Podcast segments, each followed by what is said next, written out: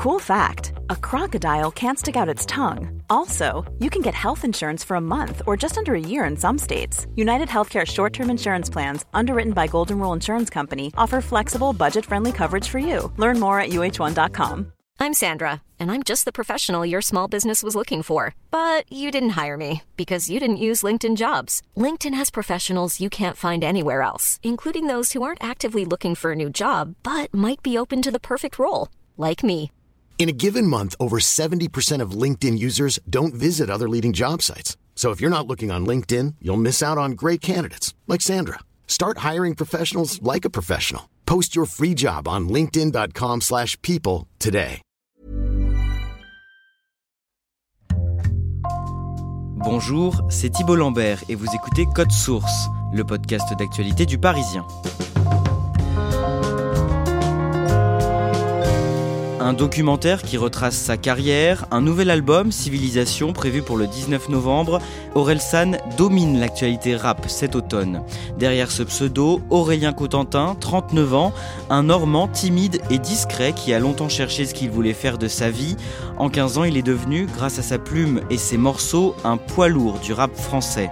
Code Source revient aujourd'hui sur le parcours San avec un journaliste qui le suit depuis ses débuts, Emmanuel Marolle, chef du service culture du Parisien.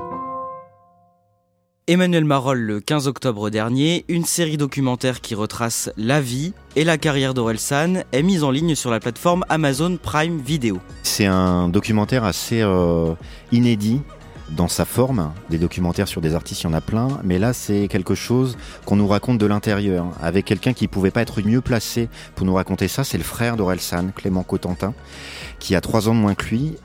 Depuis 20 ans, il filme tout mais il filme des choses extrêmement importantes dans la carrière d'Orelsan comme des choses totalement anodines. C'est-à-dire qu'il va filmer des moments où il mange, des moments où il se déplace en voiture.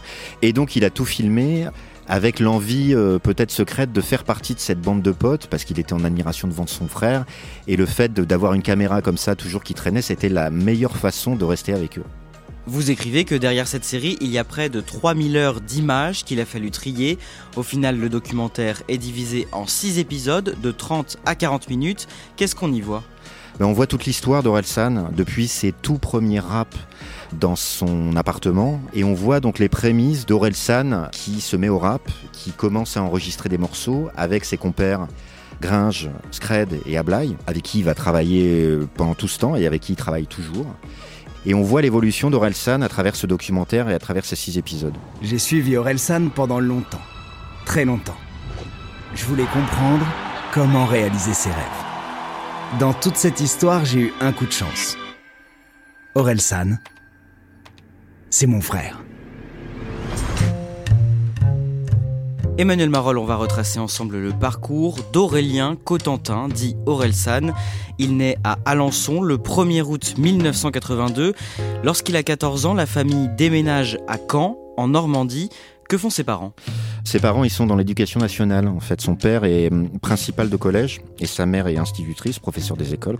Et lui, il grandit justement dans cet environnement-là, dans tous les sens du terme. C'est-à-dire que son père étant principal d'un collège à Caen, il habite dans le collège, Aurélien, avec sa famille. Et euh, c'est un avantage et un inconvénient. C'est-à-dire qu'il le dit, euh, j'étais euh, quand même le fils du dirlo. C'est-à-dire que bah, il y avait les profs qui me faisaient des petits clins d'œil parce que j'étais élève dans le collège et forcément ils savaient que j'étais le fils du principal. Et puis il y avait aussi des élèves qui m'insultaient parce que j'étais le fils du principal. À quoi ressemble son adolescence? C'est une adolescence assez calme en fait, où je pense qu'il se cherche un petit peu. Il fait du basket, il fait du roller, euh, il s'intéresse un peu à la musique, enfin en tout cas il commence, euh, il fait des jeux vidéo. Et puis euh, c'est pas quelqu'un qui exprime énormément ses sentiments. Il vient d'une famille normande, une famille de terriens, si on peut dire. Ses grands-parents étaient agriculteurs et quand il était petit, par exemple, il raconte que son père sortait les moutons à 5 heures du matin. Donc voilà, c'est une famille assez pudique. C'est un fan de culture japonaise. Oui, il adore l'univers des mangas, il adore l'univers des jeux vidéo qui sont souvent inspirés des mangas. Et d'ailleurs, son nom de scène, Aurel-san, euh, viendra de là. C'est-à-dire que Aurel, c'est le diminutif d'Aurélien, et San, euh, ça veut dire monsieur en japonais. Et c'est vraiment quelque chose qu'on entend et qu'on voit dans la culture des mangas. Après son bac, Aurélien intègre une école de management et fait des petits boulots. Il fait du télémarketing, il travaille dans une usine de recyclage où il fait les trous dans des bouteilles en plastique. Euh, il a fait plein plein de petits jobs comme ça et notamment un, un travail de veilleur de nuit dans un hôtel qui va durer quand même un certain temps pour lui. À cette période, il déprime. Oui, c'est pas trop euh, ce qu'il peut faire. Il commence à faire un petit peu de rap, puis il termine ses études. Il se retrouve euh, au début des années 2000 euh, aux États-Unis pour finir son cursus d'école de commerce. Il se retrouve à la pire période pour un Français aux États-Unis, c'est juste après le 11 septembre 2001 et après l'intervention américaine en Irak, intervention qui n'a pas été soutenue par la France, et donc les Français sont vraiment persona non grata et un peu tricard aux États-Unis, donc il n'est pas très bien accueilli là-bas. Aux États-Unis, il commence à composer de la musique, des morceaux qu'il envoie régulièrement à un de ses amis, Scred, et de retour en France, il participe à une battle de rap. Il se retrouve euh, dans un concours de hip-hop euh, organisé par Uncut, la marque de Booba, et il est persuadé qu'il va tout défoncer. Parce que euh, ça commence à frémir un peu autour de lui. le producteur, qui est son pote, Scred, avec qui il travaille, commence à placer des productions, des musiques pour certains artistes. voilà, il sent qu'il y a un, terrain qui est assez favorable, et donc il se dit, tout le monde va voir que c'est un grand rappeur. Et donc il arrive, il y a un jury composé de Booba, de Diams, qui est une superstar à l'époque, de Rimka, de Lafouine, euh, voilà. Et il a même écrit pour la petite histoire tous les tours du concours, c'est-à-dire qu'il est persuadé qu'il va passer le deuxième tour, troisième tour, ça jusqu'à la finale, et il a un carnet où il a déjà tout écrit, et il se fait rétamer dès le premier tour. Où est-ce qu'il vit à ce moment-là? Bah À ce moment-là, il vit dans une petite maison à Caen, qui est une sorte de grand squat. Il y a ses potes qui passent euh, tout le temps, euh, qui vivent quasiment sur place. Ils font de la musique sur place. Ils commencent à enregistrer des chansons qui seront sur son premier album. Et c'est vraiment ambiance, euh, ouais, jeux vidéo, alcool, pétard et musique au milieu de tout ça. Parce que c'est dans cette maison qu'avec ses amis, il produit ses premiers morceaux. L'idée, c'est d'avoir une vision d'un vrai projet rap qui serait incarné par euh, Aurel San, rappeur, Scred, qui est son copain, qui est producteur et qui s'occupe de tout l'aspect musique, Ablai, qui va être un peu l'administratif de la bande, et puis Gringe, qui est aussi rappeur, toujours un peu là aussi pour écouter ce qui se passe. Et puis il y a la musique, puis il y a l'image, c'est-à-dire comment aussi on met en scène tout ça, c'est-à-dire qu'il commence à bricoler des clips qui vont mettre sur le, un réseau social qui a disparu aujourd'hui, qui s'appelle MySpace, où là on poste des musiques, on poste des vidéos, et les premiers morceaux d'Orelsan existent sur MySpace à l'époque. Je passe ma vie en bête sûre, et je suis trop feignant pour faire du sport. J'ai pris 15 kilos en l'espace d'un an, j'emmerde musclore. Ramène un stylo compas sur des lyrics émouvantes. Je m'apparente plus à un film d'épouvante ou une d'étouffance. Je m'appelle Aurel pour les fils de pute qui savent pas encore. Il forme un duo avec son ami Gringe, les Casseurs Flotteurs. Les Casseurs Flotteurs, c'est un clin d'œil à, à des personnages du film Maman, j'ai raté l'avion les truands s'appelaient comme ça dans le film. C'est un peu un défouloir et c'est euh, quelque part l'illustration musicale de tout leur délire entre potes. Je m'appelle Aurel, j'ai du ton crew avec mon microphone. J'adore la police avec des trous dans l'uniforme. Je suis trop controversé, dis-moi qui tu controversé. C'est les casseurs flotteurs. Quand ils font des soirées, quand euh, ils picolent un peu, qu'ils fument des pétards et qu'ils ont un côté un petit peu glandeur, il faut bien le dire. J'ai trop de flow, j'ai inondé les bacs au Virgin Megastore. En 2008, Aurel San se fait remarquer par une maison de disques, le label Vagram. C'est un label qui justement a repéré les premières chansons qu'il avait mis en ligne sur euh, MySpace, et notamment une chanson qui s'appelle Changement, qui est vraiment une chanson ancrée dans son époque. Les vieux comprennent pas ce qui se passe dans la tête des jeunes, ils sont pas élevés par la télé, par la PlayStation. Ils comprennent pas à quel point on est fêlés, ils connaissent pas Internet, les boîtes, les grecs, les DVD. Et le label Vagram et particulièrement son directeur veut le rencontrer très vite et écoute le reste et surtout craque complètement sur la personne qui est Orelsan. Emmanuel Marol, vous, vous rencontrez Orelsan à ce moment-là pour la première fois au tout début de l'année 2009 je me retrouve dans cette fameuse maison à Caen, qui est un capharnaüm monumental. Il y a une cuisine qui est en bordel, il y a un, salon avec un canapé où il y a plein de trucs dessus. Enfin, voilà, on sent que c'est vraiment la, la maison de potes euh, qui euh, s'en fout du bazar, des trucs qui sont pas rangés, de la vaisselle sale, etc. Enfin, voilà, il y a un côté comme ça euh, totalement libre et pas prise de tête. Et moi, je découvre donc ce jeune homme un peu rondouillard, le crâne rasé, avec des vêtements XXL et j'ai un peu de mal au départ à imaginer que ce garçon qui est très timide, avec son accent euh, normand un peu traînant, est l'auteur des chansons que je viens d'entendre sur ce premier album. Le premier album en question s'appelle Perdu d'avance, il sort en février, donc un mois plus tard. De quoi parlent ces textes? Ces textes parlent de lui et parlent de sa vie à Caen et plus généralement de la vie d'un jeune homme de province à cette époque-là. Une semaine en cours, les yeux bloqués sur la pendule. Un samedi soir, 5h du mat, du whisky coca sans bulle. Un postcard dans le bus pour marquer ton territoire. La même histoire depuis 3 ans avec la même meuf que tu kiffes sans plus. Un taf qui pue la lassitude et la friture. Ça, c'est très nouveau parce que le rap à l'époque, il est très codé. C'est-à-dire qu'on entend beaucoup de choses sur euh, la vie dans les quartiers, les rapports avec la police, la frime aussi. Et Orelsan, il prend le contre-pied de tout ça. Parce que c'est pas un frimeur, c'est plutôt un loser. Rien que le titre. L'album s'appelle Perdu d'avance. Comment on peut envisager, quand on est un jeune artiste, de commencer sa carrière en appelant un disque comme ça Perdu d'avance? En fait, c'est la première fois qu'on entend un rappeur qui doute, qui dit bah, je suis pas parfait, je suis pas frimeur, je sais pas faire avec les nanas. Et puis globalement, je sais pas trop quoi faire dans ma vie. Qu'est-ce qu'on s'en prend du futur quand on comprend pas le présent C'est pour les gens différents, les feignants, les déviants. C'est de plus en plus dur, c'est de plus en plus stressant. Pour les névrotiques, les alcooliques, les boulimiques. Comment ce disque est reçu par le public Il est extrêmement bien accueilli par les critiques, mais ça reste quand même quelque chose de relativement confidentiel à ce moment-là. Emmanuel Marol, un peu après la sortie de l'album, deux chansons qui n'y figurent pas mais qui sont disponibles sur internet font polémique. De quoi est-ce qu'elles parlent? Ces deux chansons sont très provocantes.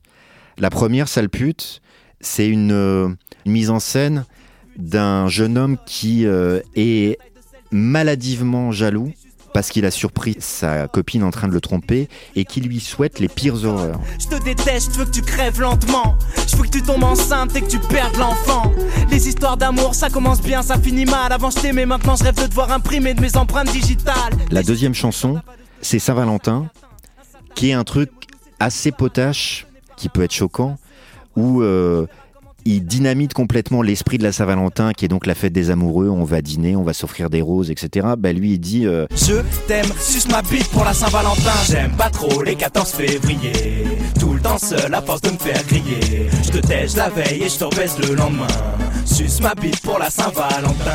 Donc c'est des chansons qui sont euh, très très provocantes, au second degré, et qui euh, finissent par le rattraper. Plusieurs associations féministes portent plainte contre Orelsan pour injures et incitation à la violence envers les femmes. Il y avait un propos qui était de dire euh, je vais te marier trintigner. Ça veut dire qu'on va faire un sort à la femme du fait de son statut de femme identique à euh, celui qu'a subi euh, Marie Trintignant.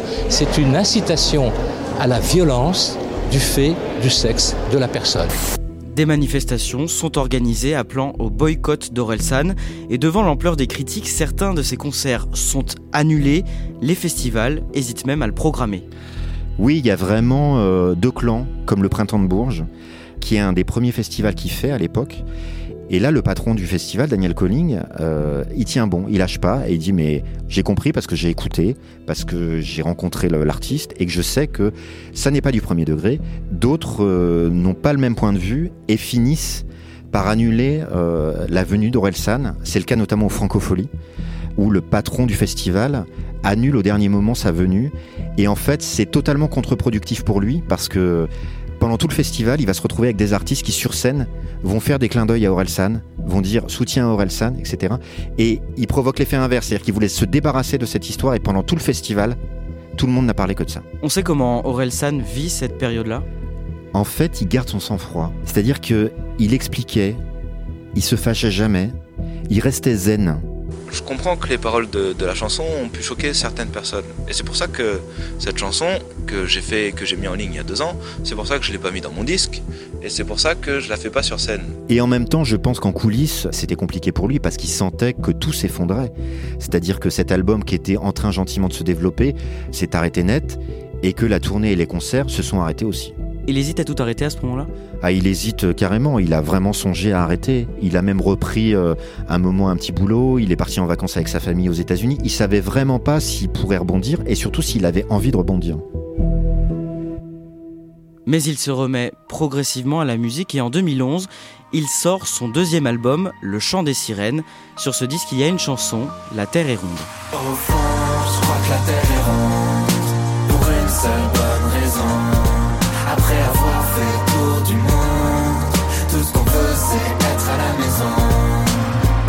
c'est une chanson très pop, une balade avec un refrain assez euh, fédérateur qu'on a tous envie de reprendre en chœur dans les concerts. C'est exactement ce qui se passe d'ailleurs. Et c'est un nouveau Orelsan qui arrive avec euh, cet album, Le Chant des Sirènes. C'est aussi un nouveau Orelsan physiquement. Avant la sortie de l'album, on fait une première interview en studio. Il me fait écouter le disque. Je passe d'un garçon rondouillard, un peu ingrat, avec ses fringues XXL, un type super affûté, qui a perdu genre 20 euh, kilos, qui porte des fringues assez serrées, et qui s'est totalement transformé, qui est devenu, euh, entre guillemets, beau gosse. Complètement dans un autre registre, on trouve aussi sur ce disque le morceau Suicide social. Autant La Terre ronde est une balade euh, fédératrice, etc. Autant là, c'est une chanson extrêmement radicale, qui est assez longue, et où là, il va déverser toute sa haine sur la société. Adieu, adieu les vieux comptables séniles, adieu les secrétaires débiles et leurs discussions stériles, adieu les jeunes cadres fraîchement diplômés, qu'empileraient les cadavres pour arriver jusqu'au sommet. Adieu, tous ces grands PDG, essaie d'ouvrir ton parachute doré quand tu te fais défenestrer. Ils font leur peur sur des salariés désespérés et jouent les vierges effarouchées quand ils se font séquestrer. Mais c'est pas lui, encore une fois. C'est comme Salpute et comme ça Valentin, une forme de mise en scène. Le morceau se termine par un coup de feu parce qu'il a tellement dit qu'il détestait tout le monde qu'il n'y a plus qu'à mourir derrière ça. dans les pousseux, dans l'air Les marginaux, les gens respectables, les chômeurs, les emplois stables, les génies, les gens passables. De la plus grande crapule à la médaille du mérite, de la première dame au dernier trace du pays. Comment est-ce qu'il travaille pour faire ses disques? Déjà, il travaille tout le temps. Vraiment, c'est quelqu'un qui écrit tout le temps, qui prend des notes tout le temps, qui a des milliers de pages de notes. Et après, toute la partie musique est faite par Scred, qui est son alter ego depuis toujours. Et c'est vraiment un tandem. C'est-à-dire que Scred est l'artiste qui va savoir ce qui est bon musicalement et Aurel, ça va être euh, l'auteur, puis qui va évidemment incarner la chanson. Et ils s'échangent des choses sans arrêt. Ils sont tout le temps connectés. San s'essaye aussi à la comédie. En 2015, il interprète avec son ami Gringe un duo de losers affalés dans un canapé dans Bloqué sur Canal+, coécrit avec Kian Kojandi. Kian Kojandi invite euh, San et Gringe à une émission spéciale de Bref et il les met euh, dans un canapé en train de commenter euh, la télé euh, et Kian dit à Aurel mais tu voulais faire un programme court? En fait là les deux mecs que vous incarnez là sur leur canapé en train de raconter des conneries, euh, bah ça c'est un programme court. Gringe hein Pourquoi il y a des légumes dans le bac à bière? Et là ça fait tilt dans leur tête et tout le monde se met à travailler là-dessus. Mec, c'est quoi j'ai bien réfléchi et franchement, on perd notre temps sur ce canapé là. On est là à rien faire, on a qu'une vie, c'est chaud. Un jour on va crever, on n'aura rien foutu. Ouais, t'as raison, mais bon, de la manger des légumes faut que tu procèdes par étapes parce que ton corps il va pas supporter quand tu vas enlever tous les nutriments de la bière d'un coup. Bloqué, c'est un peu l'illustration de ce qui devait se passer dans l'appartement d'Aurel quand ses potes débarquaient et que tout le monde restait affalé sur le canapé à discuter et surtout de raconter des conneries. Toujours avec Gringe, en 2016, il réalise et joue dans un long métrage, Comment c'est loin. L'année suivante, il sort un troisième album, La fête est finie, et c'est un succès. Oui, c'est un énorme succès parce qu'il y a une grosse attente. Il y a eu les casseurs flotteurs qui ont fait un album. Ça devait être un tout petit truc et finalement ça a super bien marché. Ils ont fait une tournée.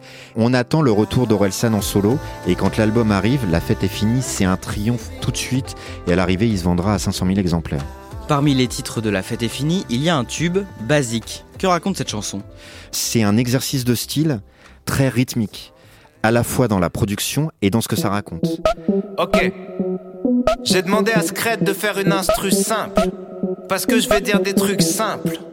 Parce que vous êtes trop con. L'idée, c'est euh, dire à chaque fois des vérités, soit évidentes, soit surprenantes. Les gens les plus intelligents sont pas toujours ceux qui parlent le mieux. Simple. Les hommes politiques doivent mentir, sinon tu voterais pas pour eux. Basique. Ce sont des choses qui s'entrechoquent, qui n'ont pas de rapport les unes avec les autres. Et c'est la chanson qui lance l'album. Et c'est la meilleure porte d'entrée pour dire je reviens et ça va tout fracassé. Basique. Hugo Boss habillé des nazis, le style a son importance. Simple, les dauphins sont des violeurs. Ouais, méfie-toi des apparences. Basique, basique, simple. En 2018, il remporte trois victoires de la musique dans les catégories Artiste de l'année, création audiovisuelle pour le clip Basique et album de musique urbaine pour son disque La fête est finie. Alors celui ou celle qui va devoir faire un peu de place sur sa cheminée est Aurel la fête est finie. Bah là, c'est la consécration absolue. C'est-à-dire qu'on est très très loin des polémiques d'antan. L'album s'est énormément vendu. La tournée est un triomphe. Il fait plusieurs dates à Bercy. Il fait des zéniths partout en France. Il est invité dans tous les plus grands festivals euh, d'été. C'est devenu un artiste grand public. Là, il s'installe vraiment dans le paysage musical. Quelques jours plus tard, une pétition en ligne circule pour demander à la ministre de la Culture, Françoise Nyssen, l'annulation de ses victoires à cause des textes des chansons Saint-Valentin et Salpute. Oui, la polémique continue alors qu'il a été relaxé par la justice deux ans plus tôt. Il s'est exprimé mille fois sur cette affaire et là, c'est vrai que il en a un petit peu marre. Vous le rencontrez à cette période pour une longue interview. Comment se passe l'entretien? Il s'était beaucoup livré.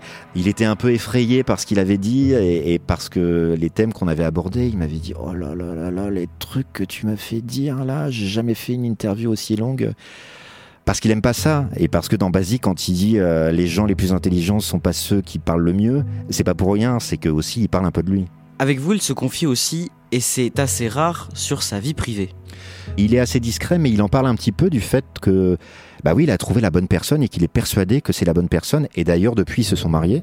C'est vrai que ce jour-là, euh, j'ai senti qu'il fendait l'armure et qu'il jouait le jeu. Alors peut-être aussi parce qu'on se connaissait depuis longtemps, mais ça a été vraiment un moment assez rare avec lui.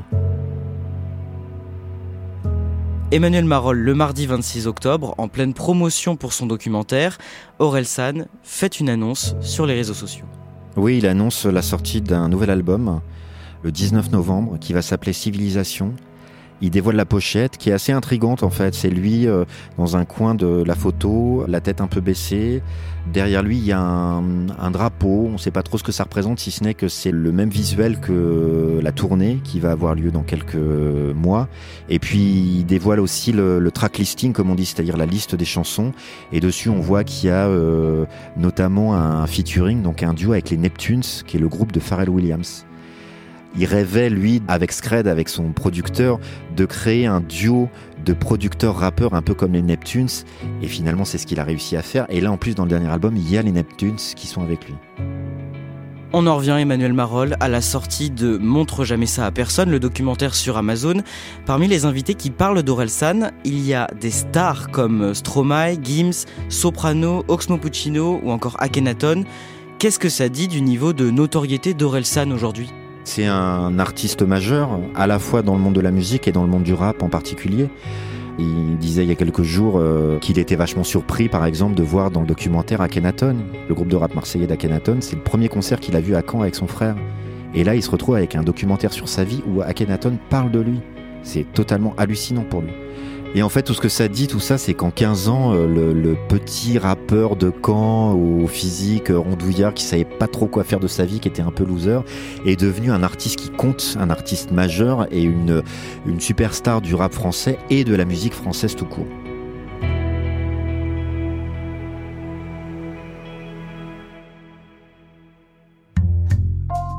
Merci à Emmanuel Marolle. Code Source est le podcast d'actualité du Parisien, disponible sur toutes les plateformes audio. Cet épisode a été conçu et préparé par Clara Garnier-Amouroux, production Sarah Amni, réalisation Julien Moncouquiole. Si vous aimez Code Source, n'oubliez pas de vous abonner, de nous laisser des petites étoiles ou un commentaire sur votre application préférée. Vous pouvez aussi nous écrire code source at leparisien.fr.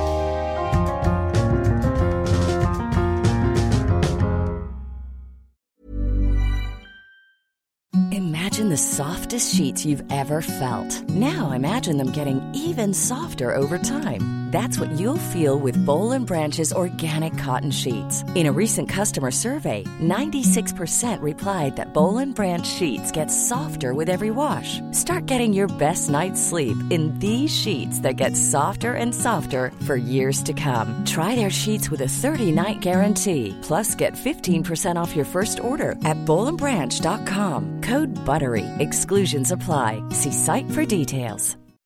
When you make decisions for your company, you look for the no brainers. If you have a lot of mailing to do, stamps.com is the ultimate no brainer. Use the stamps.com mobile app to mail everything you need to keep your business running with up to 89% off USPS and UPS. Make the same no brainer decision as over 1 million other businesses with stamps.com. Use code PROGRAM for a special offer. That's stamps.com code program.